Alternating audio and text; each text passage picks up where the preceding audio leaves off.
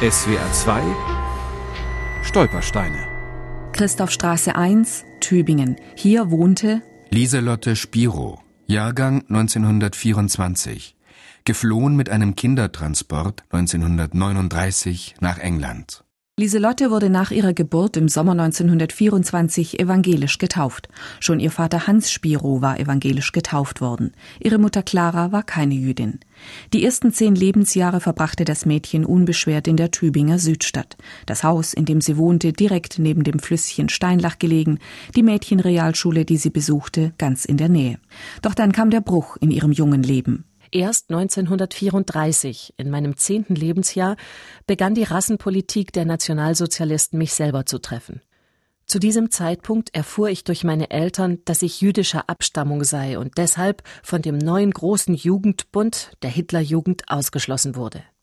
Auch das Verhalten meiner Lehrer, die manchmal unter politischem Druck handeln mussten, konnte ich verstehen.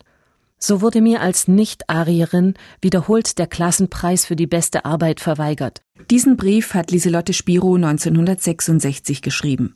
Eine Sekretärin und Heimatforscherin aus Tübingen, Lilly Zapf, hatte Kontakt mit ihr aufgenommen, um herauszufinden, wie es dem geflüchteten Mädchen Lieselotte ergangen war.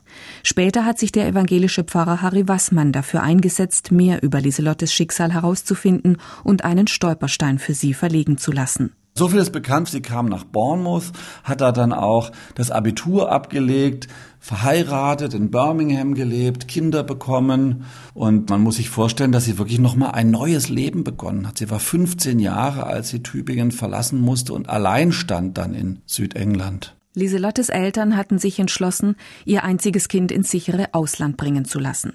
Vater Hans, ein Bankbeamter und Prokurist, hatte längst Berufsverbot und wurde nach der Reichspogromnacht verhaftet. Nach mehreren Wochen in Dachau war ihm klar, dass er mit einem Kindertransport der jüdischen Gemeinde Stuttgart das Leben seiner Tochter retten konnte und musste. Am 27. Juni 1939 stieg Lieselotte in den Zug. Ihr Vater stand am Bahnsteig. Es war das letzte Mal, dass sie ihn sah. Doch in England hatte sie Glück, fand ein Zuhause und eine Zukunft. Eine alleinstehende ältere Frau war meine Garantin und sorgte für mich. Die Ferien durfte ich bei Quäkern verbringen. Tausende von Engländern nahmen damals jüdische Kinder auf. Sie taten es selbstlos, aus reiner Nächstenliebe. Und ich bin heute noch dankbar, dass auch ich in England eine neue Heimat finden durfte. Harry Wassmann hat in den vergangenen Jahren versucht, Lieselotte Whittle, geborene Spiro, und ihre Kinder Oliver und Naomi zu finden. Vergeblich. Es gab aus unserer Gemeinde eine junge Frau, die hat in London gearbeitet, in einer Bibliothek, die diese ganzen Schicksale der Holocaust-Überlebenden auch erforscht. Und die hat keine weitere Spur gefunden. Ich habe sehr darum gebeten. Der Gedenkstein für Lieselotte Spiro ist einer von fünfen nebeneinander. Kein anderes Mitglied der Familie ihres Vaters überlebte den Holocaust.